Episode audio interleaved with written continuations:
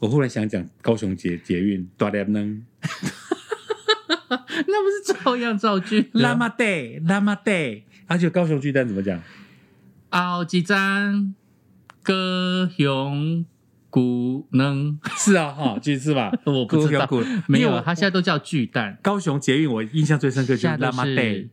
高雄巨蛋，高雄巨蛋。高雄巨蛋，巨蛋，所以不是什么高雄 arena 这哦个，在台北是 arena，嗯高雄 arena OK。对，拉马代，拉贝带，啊，真的哦客家客客家凹话。之地。凹子底，我一我高雄印象最深刻就是拉马代。由恩迪恩健康管理中心赞助播出。每日一字，蛋的暗蛋四声蛋，一鸟类和爬虫类生的卵，例如鸡蛋、蛇蛋。二，形状像蛋的东西，例如脸蛋儿、巨蛋球场。三，斥责骂人的话，笨蛋、王八蛋、坏蛋、蠢蛋、糊涂蛋，皮蛋、照样造句。皮蛋瘦肉粥，你真是个顽皮蛋。你这个蠢蛋，你这个令人烦忧的可爱的蠢蛋。万一我们被黄标怎么办？黄标就会也还好就下架了。今天的心情有一种淡淡的哀伤。哎，此蛋非彼蛋，你讲的是淡水的淡 嘛，对不对？我但是想要呢，凹到，我想要凹到那个蛋蛋。 但是也可以讲是那个淡淡的忧伤，因为陈奕迅经历过啊。哎真的陈奕迅有一年在校园演唱，他不是有经历过淡淡的忧伤？啊，我想到一个照样造句了。请说，我今天搭手扶梯的时候，不小心用手机偷拍了一个女生的底裤，于是她就在我下面痛踢了 一下，让我有一种淡淡的哀伤。你活该，你干嘛去偷拍人家裙底？不可取，不可取。错误示范。还有啊，以前我们讲过，学生时代男生很容易被阿鲁巴，阿鲁巴的时候容易造成淡淡的忧哀伤。。我们都没有蕊过，这都今其 天的实哦节目，我们是即兴发挥哦，今天节目怪怪的，蛮好笑的啊。 为什么要讲到淡淡的哀伤？为什么要讲到淡淡哀伤 呢哎因为今天我们的主题是蛋？egg， egg 好 e g g 男生去看泌尿科，猜一个英 文就是 E G G 啊。为什你么你不知道哦，灯谜啊，男生去看泌尿科，为什因么为是医生要 E EGG E G G，啊医治你的鸡鸡为什么不是 E L P？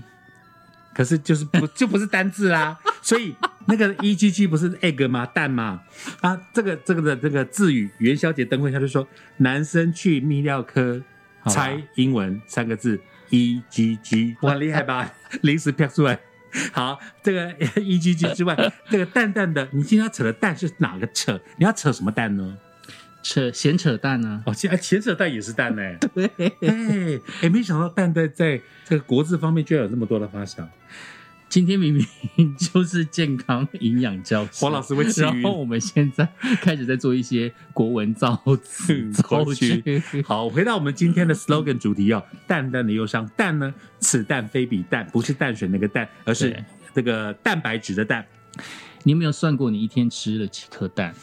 我有一时我很喜欢吃荷包蛋，是所以如果连早餐、晚餐，我可能就各一就两颗。嗯那如果有时候你去吃到好吃的茶叶蛋，嗯哦，那可能剥一剥剥一剥，就刷嘴就吃了三颗。嗯嗯嗯嗯还有你是不是有有夜市都在卖那种鸟蛋？嗯，那个都是鹌鹑蛋。一串一串卖的嘛。哎，那个一串吃下来八颗十颗吧，嗯嗯嗯嗯嗯，那你如果吃了两串就二三十颗了耶。嗯你知道吗？我从小到大被灌输的观念就是一天最多吃两颗蛋，不能嗯吃哼超过两颗。对我们小时候都被警吃告超过两颗好像就会干嘛干嘛干嘛之类的。嗯我们以前被警告过。但是，一直到我到现在这个年纪的时候，哎，我听到的说法反而不是这样的。怎么？说？他们就说蛋可以多吃，哦因，为蛋非常的营养，嗯尤其是水煮蛋，水煮蛋，而且是最好是在清晨，嗯你的第一餐就吃水煮蛋。清晨第一餐就吃水煮蛋。对，呃，我忘了它的，我忘了它的内容到底讲什么了。嗯反正就是那时候你的蛋的摄取是最营养的，然后再来哦就是，因为其实鸡蛋，嗯然后一颗水煮蛋，它会带给你满满的饱足感。嗯这件事情我有尝试过，是因为我有一段时间就是想说自己身体有点胖，嗯但是我又懒得减肥。不过我知道我很常吃宵夜，是我造造成我肥胖的原因。于是呢，我就想要戒掉宵夜。嗯但是问题是因为吃宵夜吃很久，你晚上的时候肚子会很饿。对，于是我就在想说，我到底要怎么样子让我戒掉吃宵夜的习惯呢？于是我就想说，我以前吃宵夜啊，要么就买咸酥鸡，要么就买那个卤味，嗯那不然我就自己来煮水煮蛋好了。哦，对，那吃一颗，如果吃不饱你就吃两颗看看。嗯结果当我宵夜开始改吃水煮蛋的时候，哇靠，超级饱足哦感，饱了，有饱那的感觉，嗯很容易饱哎、嗯那那时候我就会吃两颗水煮蛋，嗯然后就饱了。哦，没办哦。对，而且你看前阵子不，这阵子也还在 ING 吧，就是那个蛋价飙高，对全台湾缺蛋，没错，所以呢，能够多吃蛋是幸福呢。没错，而且之前说什么不能吃超过两颗蛋的原因是什么？担心什么胆固醇啊嗯之类的，胆胆固醇会过高过啊，高还是什么样子的？医生好像又有另外一个说法，哦他就说鸡蛋里面除了胆固醇之外呢，其实其实水煮蛋里面它富含的好像是高密度胆固醇，也就是嗯哼好的胆固醇。对我们对我们人体是非常好的，所以其实有一派的医生，现在有一一些新的一派的医生呢，还有营养师啊，都建议我们可以多吃蛋。它不但可以让你有饱足感，然后因为你饱足感呢，你就比较少吃糖类的东西，哦就是米饭的东西，你可能就可以少吃一点，嗯因为米饭糖类的东西转换成脂肪是非常快的。嗯但是蛋白质它可以让你马上有饱足感，是但它消化时间比较长，它可能就比较不容易累积脂肪，嗯它甚至搞不好还可以分解你的脂肪嗯之类的，这个我不清楚啦不。清楚，，对，但是就是吃蛋好像是一件好事，嗯而且胆固醇好像没那么坏。哎呦，对，哇，这些真是颠覆我的一些想法哎、是啊其实胆固醇在人体上面它是有用的东西，嗯，你先清个嗓 子，怎么忽然一口老痰上来了呢？我你现小在 S，有老痰了，我小 S，对老痰都上来了，嗯， 对啊。哦，所以胆固醇不见得都是坏的哦，对啊，嗯而且今天的我们的这个呃超级大玩家健康营养教室，就是来告诉大家如何认识胆固醇，嗯不，要再污名化你的胆固醇，不要再污名化胆固醇它有了，它的用处。我们还是交给专家来告诉您哦。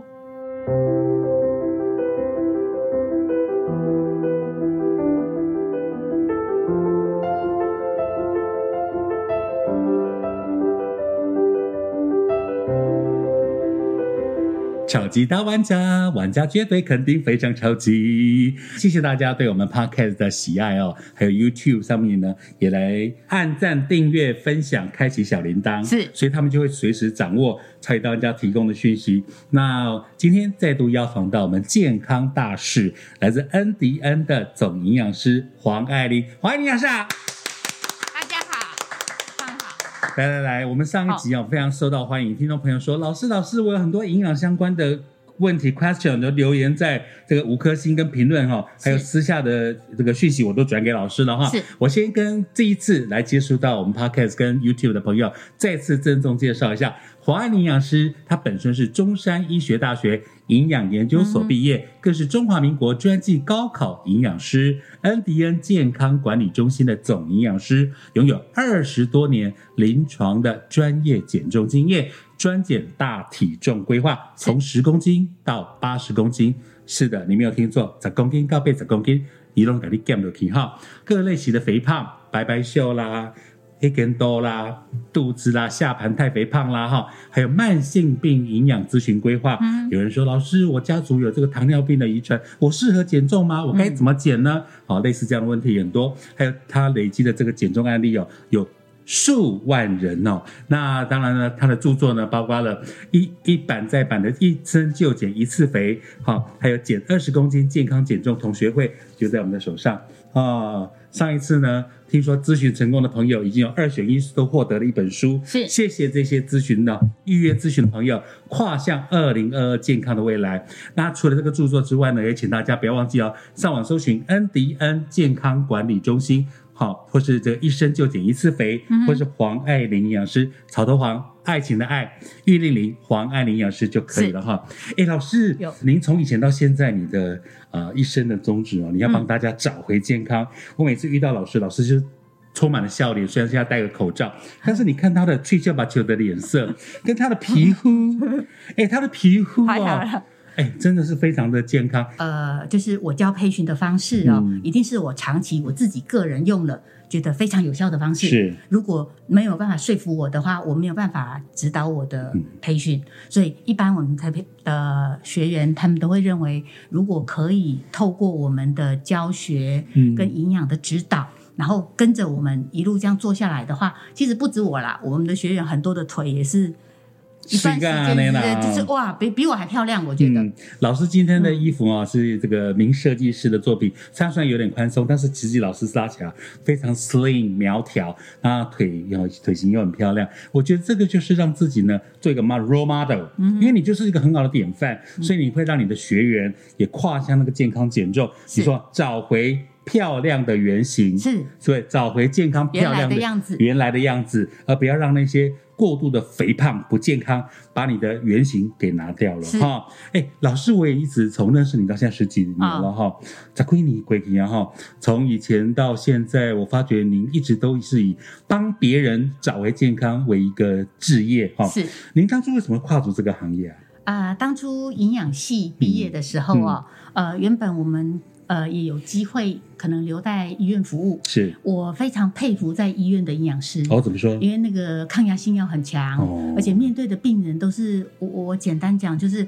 我认为比较已经病况都比较严重的病人了哦，甚至我们在医疗上称为末端病人，比较辛苦。你要面对这样的病人的时候，你要看他啊、越来越虚弱，好像。呃，自己能想要帮他，可是又觉得有点无力回天的感觉，所以我就想到，不行，我不要等到病人到那个状况，我我们跳在就是呃个人的营养门诊的话，我们有办法接触到还没有很糟糕，状况还没有很差，顶多只是稍微肥胖，或者是有一些慢性病还哦可，以找回救回来的就是距离健康它是处在灰色地带，哦，啊不是已经是黑色地带。嗯，那我只要稍还微有机会挽回，嗯，我只要下稍微下点功夫，帮他减掉内脏脂肪，嗯或者减掉三高，嗯或者把他的一些慢性病的一些状态透过减重改善，然后脂肪肝不见了，嗯这时候他就可以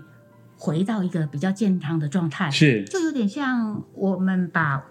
温水会煮青蛙，我们把健康健康的，就是不健康的人比比喻做，呃，有点像在温水里面，它它它被慢慢的在煮熟，可他自己并不知道危险在哪里。哦，那我们赶快下手把它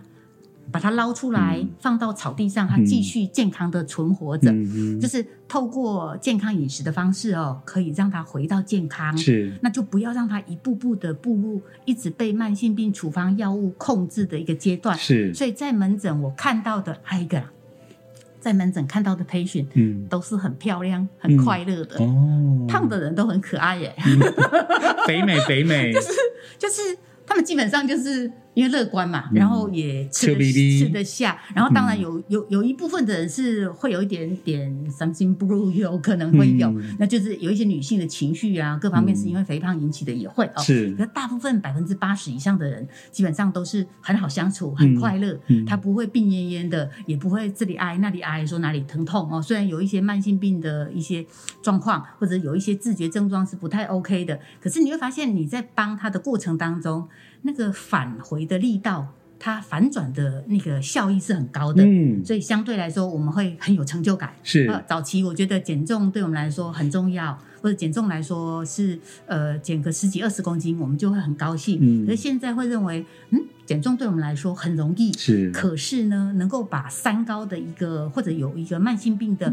patient 有能够呃透过饮食回到健康的方式，我们觉得这个对他来说下半辈子很有意义，他可以健康持续哦吃美食到永久，嗯，而且他你挽回的可能不是只有一个人哦，嗯而是他的家庭，是对不对？他所相爱、爱他跟他爱的人，是你全部都救回来了没。错，我啦，咱讲台湾人都讲哦，啊，小时候胖不是胖啦，啊，胖脸胖脸在高追啊，我小时候就被这样讲啊，嗯哎哎呀，白白胖胖的多可爱呀、啊，然后就捏我的脸，你知道吗？可是其实有很多人迷思，就是小时候胖，真的长大就不是胖吗？应该说我们那个年代哦，嗯还有机会在长大后像你这样瘦下来，嗯因为那个年代是你记得吗？我们有麦当劳是几岁？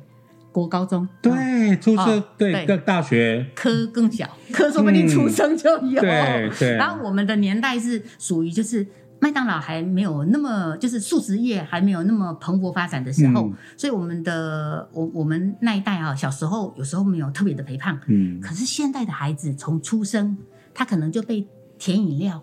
素食、炸物所喂养的孩子，嗯他从小丢丢会走路开始，说不定就开始在喝甜饮料，喝喝一些呃精致的糖，是所以他从小到大，他的肥胖的年代嗯就是时间，可能过个等到他成年的时候，二十岁的时候就已经在七八十公斤了，哦不管是男性女性哦，嗯可能出了社会就毕业就开始破百，嗯，然后破百之后再百百百。所以，我们现在这几年在临床上，二十年前你可能会觉得减二十公斤就很了不起，对不对？嗯哼，嗯，现在没有了，现在要减六十公斤、五七十公斤的都大大有人在，就表示他们已经胖到一百五、一百六了。目前是这样子，我猜想啦，过些年就会出现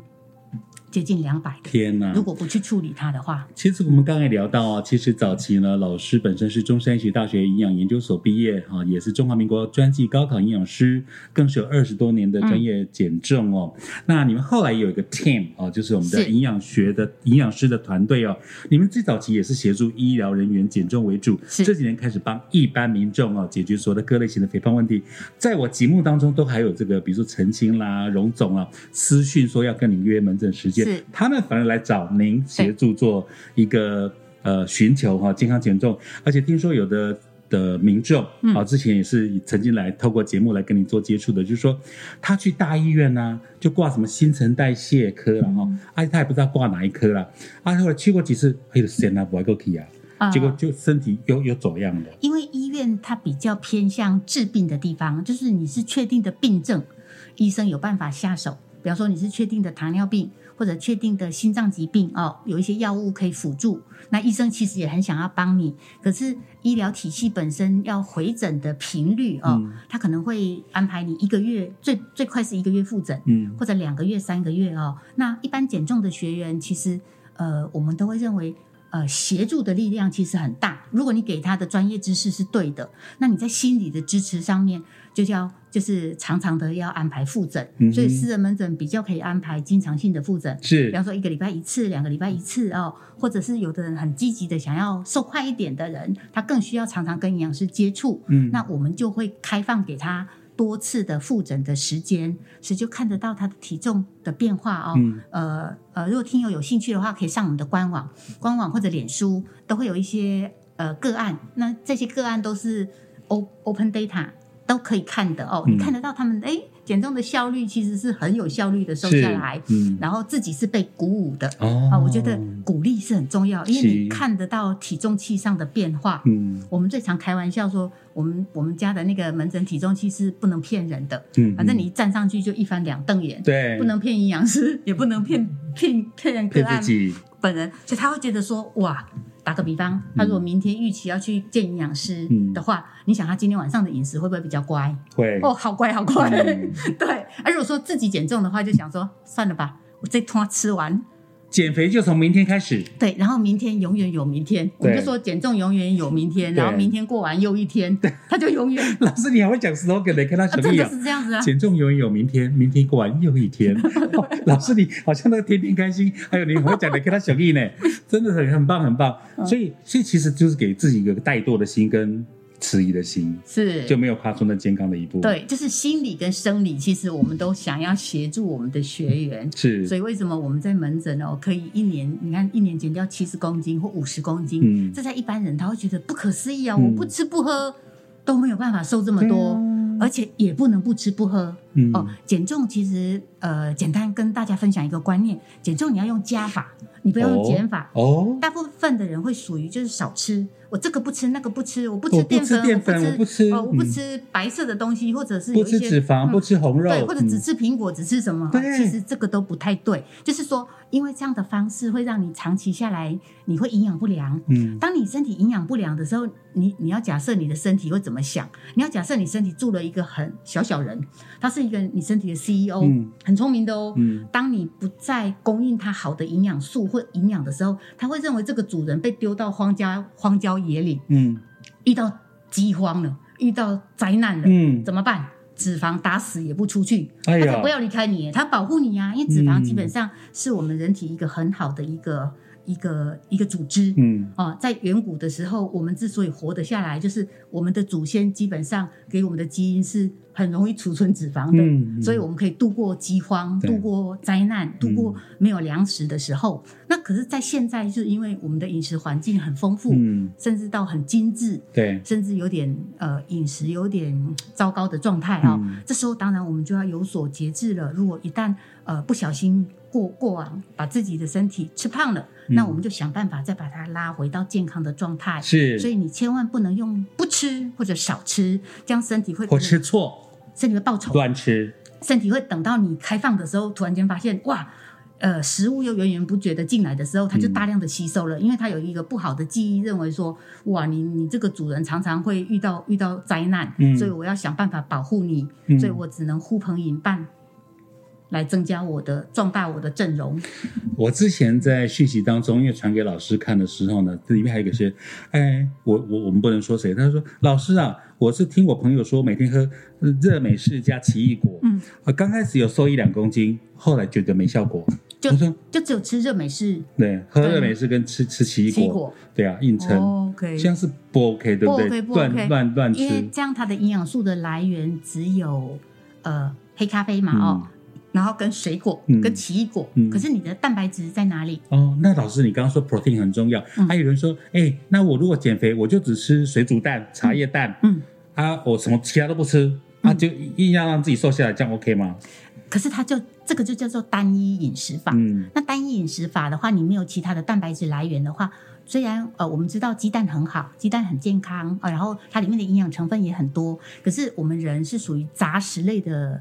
动物嗯啊、生物生命体，所以其实不只是蛋有蛋白质，鱼肉豆蛋奶哈、这些东西都有都有很丰富的蛋白质，是那我还是比较建议倾向就是广泛性的摄取，哈、就是所有的营养成分。是那只是说针对你个人的需求，你可以加量在某一些营养素。嗯就像我们上一集提到的，嗯如果你是一个高压状态的人，嗯或者常常熬夜的人，或者常常喜欢吃垃圾食物的人，是我最常教我的学员就是，你喜欢吃盐酥鸡，或者偶尔会吃到一些炸品、甜饮的时候，这时候你身上会发炎，发炎就身上起火了。嗯那，你会干压那个发炎，发炎哈、嗯发炎对、嗯那你要怎么办？赶快找灭火队呀、灭火大队是啊谁对啊？哦一哦一来，嗯啊维他命 C，维他命 C 是帮你消炎的，对就是灭火哇，的。我真的没想到这哦这次终于都知道说维他命 C 这么棒，对这，么所以棒哎，你的身上就可以随时放一些维他命 C，、嗯或者在饭后补充个蔬果汁。哎是哦，就是赶快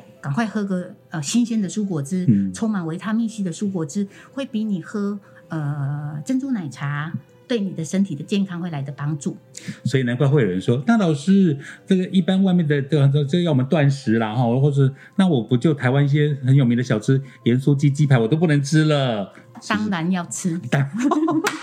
是不是很颠覆你的概念？当然要吃，偶尔吃啊，我偶我要尔吃啊强调的是。这个是台湾人的生活习惯对啊哦，就像老外但老外很吃健康那汉样啊老外吃汉堡，对他们是觉得汉堡是他们不可或缺的嗯日常的或是东西。 fry 薯条，那嗯我认为盐酥鸡的确是很美味哦，嗯然后呃还有一些炸物，嗯其实很多人都很喜欢吃。嗯那当然呃喜欢的程度各有落差啦哦是。那台湾的美食也不只是盐酥鸡嘛哦，嗯还有珍珠奶茶或者是蚵仔煎什么什么什么都哇在夜市小吃都有。可是我要强调的是，你可以偶尔吃，可是不要天天吃。嗯就是你可以把自己当做平常，我就是吃一些比较健康的食物哦，然后呃，遇到假日的时候，我给自己一个小放松、小放一个假。 break，这时候我想要吃吃一些美食，或者是我认为一些魔鬼食物哦，嗯，因为你有条件，对你没有三高。我要强调的是，你没有三高哦，嗯没有三高，没有一些慢性疾病。这时候你是具备吃美食的条件的，是所以一个礼拜吃个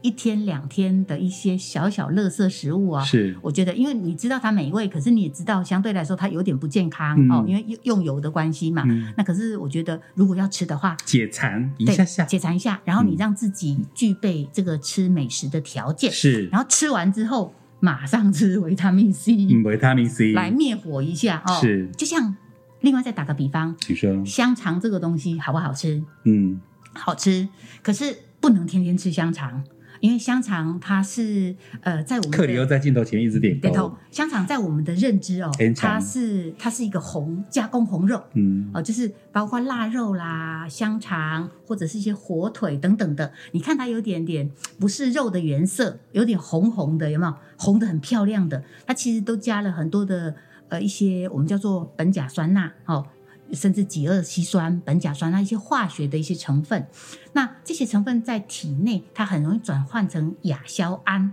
哦亚硝胺是一级致癌物，一那级致癌物对哦，与其你天天吃嗯，倒不如你过年的时候哦吃，比方说你过年吃它个两三两三条，嗯，跟你每天每天都吃一条，其实每天每天吃一条的伤害比较大哦，哦因为它会伤害你的肠道黏膜。嗯，因为因为一级致癌物就会一直不断的刺激你的肠道黏膜，嗯可能增生息肉组织，嗯或者让它黏膜破损。哎呦啊，这些破损的结果会导致细胞变异嘛，嗯这我们比较不想要、不乐于见到的。是，我在第一本书里面有提到一个一个一个小男生的故事，嗯，他就是因为一生就减一次肥，每天吃香肠，吃到后面发现国二发现的时候就大肠直肠癌的末期了。天哪，这个对我们在嗯那么年轻呢医疗界来说，我们会觉得一个很悲伤的案例，就是他嗯这么小，他才国二，他的人生才刚要开始。是，可是因为没有人教他，嗯，没有人教他说香肠不能这样天天吃，嗯因为那个 N 枪打就刚刚好在国中国小的中间哦，下课必那么吃，补乡习班下必乡吃下，很多学校是这样子嘛，嗯就是小学隔壁就是国中，嗯哦，然后他 N 强档就在就在中间，嗯然后每天下午四点下课，家长忙就给他十块钱，哦他就可以抢那个 N 强，嗯，然后从呃小四吃到国二便血的时候就已经发现大肠直肠癌末期了。天哪，那没有人告诉他不能天天吃，嗯所以我们很想要做节目分享的目的，也是因为如果有人可以告诉呃我们的小朋友，香肠每安呢天天吃，红肉也不能这样天天吃，嗯有一些东西你如果天天吃的结果。确定就是会导致细胞病变，嗯，那这样是不是可以及时的，就是让让一些一些小朋友知道这个风险的存在，是他就不会那么傻傻的，就是吃嗯到生病。哎，这就是我很喜欢这个黄安营养师哦，嗯他的营养师团队哦，他会告诉你很多正确的营养概念。嗯哼他不会跟你说这本是加，这本是加，也在加啦。嗯，但是你要多吃对自己身体有帮助的东西。对接下来我就要问了哦，老师，你建议观众跟听众有哪些食物或营养素需要多吃才能够有益健康跟长寿呢？嗯嗯嗯，好，我们第一集讲了维他命 C，、嗯然后第二集的话，我会鼓励大家可以放心的吃水煮蛋。水茶煮叶蛋蛋、茶叶蛋很，多人会认为吃蛋会导致我们的胆固醇。过高，对不对？嗯哦，很多人都说，老师，胆固醇，我我如我的胆固醇已经很高了，或者说我本身就是呃担心我的胆固醇过高，嗯那我还可以吃蛋吗？因为一颗蛋的胆固醇大概两百六十毫克，那我们一个人大概一天需要大概三百毫克左右的胆固醇，那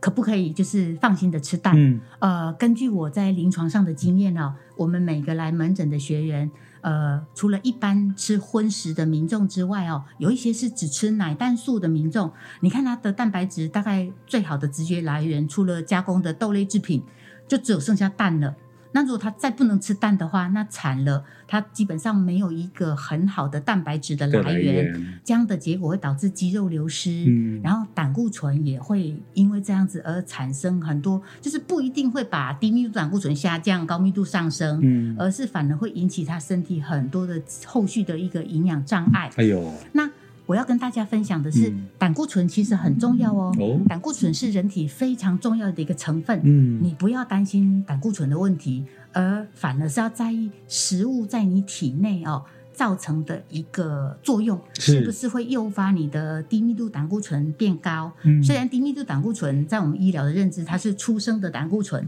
它叫做 new baby，它不是坏。打个比方哦，我最常呃喜喜欢讲胆固醇，就是胆固醇出生的胆固醇 LDL 很像一台油罐车，嗯它被你的肝脏制造出来之后，它装满了油，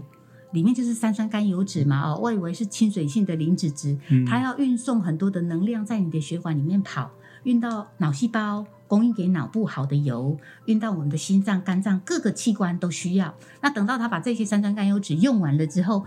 回回头车就是空车，就叫 HDL，嗯就是我们俗称的好的胆固醇。哦，那胆固醇很高很高的人是怎么来的？其实我们会认为是肝脏有问题了，所以他的胆固醇会就是不自觉的大量的制造。嗯啊，可能制造了很多小颗粒，我们认为小颗粒、大颗粒的 LDL 嘛，哦，制造过多，那过多的风险就是这个油罐车被自由基攻打，就是被炮弹攻击了，我们就把它自由基当做炮弹，嗯然后炮弹攻击这个油罐车，油罐车爆炸了，是不是会导致道路破损？对，道路就是我们的血管，哎呦，所以低那密得度了， LDL 的可怕在于嗯，它一旦被自由基攻打的时候，它破损了之后，呃，爆炸了之后，引起我们的心脏血管一些周状动脉硬化的状况。那我要怎么样避免这个呃自由基的发生？当然，就是我们讲的要回归到健康饮食，把你的肝功能调整好，嗯然后太多的油炸物就是不要常常的吃，经常性的吃，吃了之后要马上来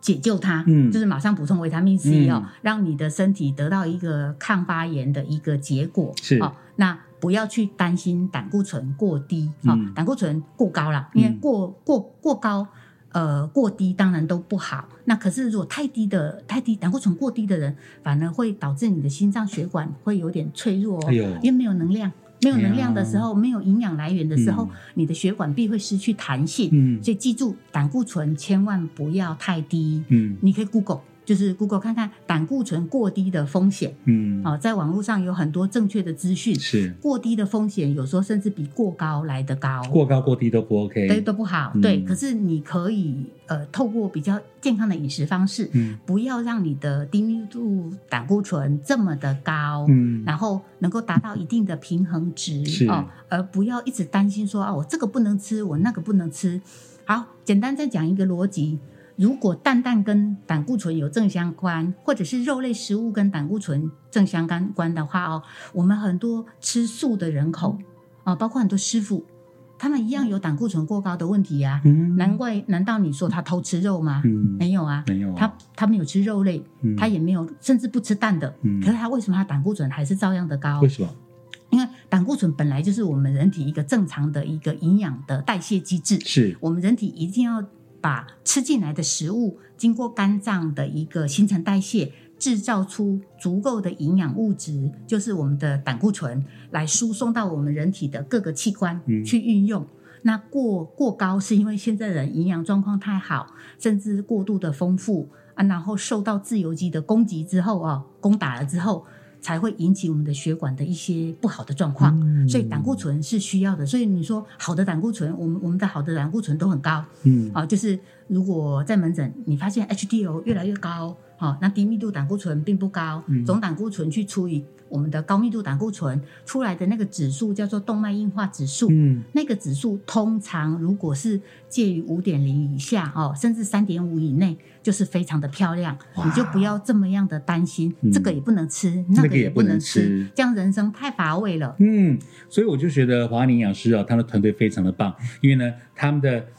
老师本身是美食美食家，啊，我认识他的过程当中，呃，他也享受很多美食，但是你你要有资格。吃美食是你要有健康资格来吃美食，嗯所以我们上次节目当中有讲老师的概念呢，不吃药、不打针、不刻意计算卡路里，嗯，这个方面跟我们谈一下吧。好，呃，我们不吃药是我们绝对不赞成用药物减肥，用药物减肥只会更肥，你就这样记住就好了。所以减肥药就是增肥药，你也把它记住，减肥药就是增肥药， OK，好，药物已经适当了哦。得力掉，好，然后然后不打针，是因为我们认为人体如果在很健康的状态下，除非你生了病，嗯需要出了疏呃生了急症，嗯这时候需要用到一些输液治疗啊，嗯或者是一些呃侵入性的治疗，嗯这个就要到医院去找医师。是好、这个在我们门诊我们是不处理这样的个案是哦，就是需要治病的时候哦，或者急症的时候，你要知道你的状态是什么状态，你就赶快往。医院送急诊吧，哦，是出了状况，然后我们不吃药、不打针、不算热量，就是呃，算热量其实是我们几十年前哦，大概二三十年在医院大概会用算热量、算分量、算 GI 值的方式来协助培训减重、嗯是减肥。那现在的营养学，现代的营养学，我们比较希望告诉学员，在减重的过程当中，给他一个具体的食物，是比方说，我们会教他你的正餐要怎么吃，然后甚至教他分类，什么叫做工人便当，什么叫做健康便当，哦，什么叫做 DGI 便当。 Yeah 这个改天有机会我们可以来教学员哦。嗯然后我的正餐要怎么选择，嗯然后我每一餐早餐、中餐、晚餐，我的重点营养素是哪些？嗯然后早餐是蛋白质很重要，嗯中午是碳水化合物很重要，那晚上是纤维质很重要。嗯那我要怎么样来分配我的就是营养啊？这个要教会他们，教会他们之后就一劳永逸了，哇，心减重一阵子，健康一辈子。减重一阵子，健康一辈子，，对，然后呢，再来就是不刻意的勉强运动，是就是没有条件的人，嗯暂时你就用被动式的运动或者走路 运动。是不要刻意的去爬山做重训，把自己累得七荤八素，喘得不得了。你在喘的过程当中，你的心脏就在喊救命了。嗯，那万一一不小心，嗯，出了状况，我懂该怎么。办而且刚刚我们说不刻意计算卡路里，有很多的上班族或是公司的助理哦，他去超商啊，这个才几克啊，那我们吃这个好了，这个才几克，就吃了半天，他们还是胖的。。对，因为对不对因为吃错方向，你嘛是大破坏啦哈对！而且我发觉老师你刚提到什么工人便当，好健康的便当哦，我好有兴趣哦。嗯我们往后呢 To Be Continue 锁定我们的 Pocket 跟我们的 YouTube 频道就对了。好的所以呢，再度提醒大家可以网络上搜寻恩迪恩，好恩迪恩，或是呢那个呃北北基啊，双北北部的朋友，你可以打零二二三八八八二八二零二二三八八八二八二，台中中山头、苗栗、云林都可以打电话零四二四七三八零二零零四二四七三八零二零，给自己跟家人跟你最在意的阿娜达预约一个健康的未来。谢谢老师，谢谢大家。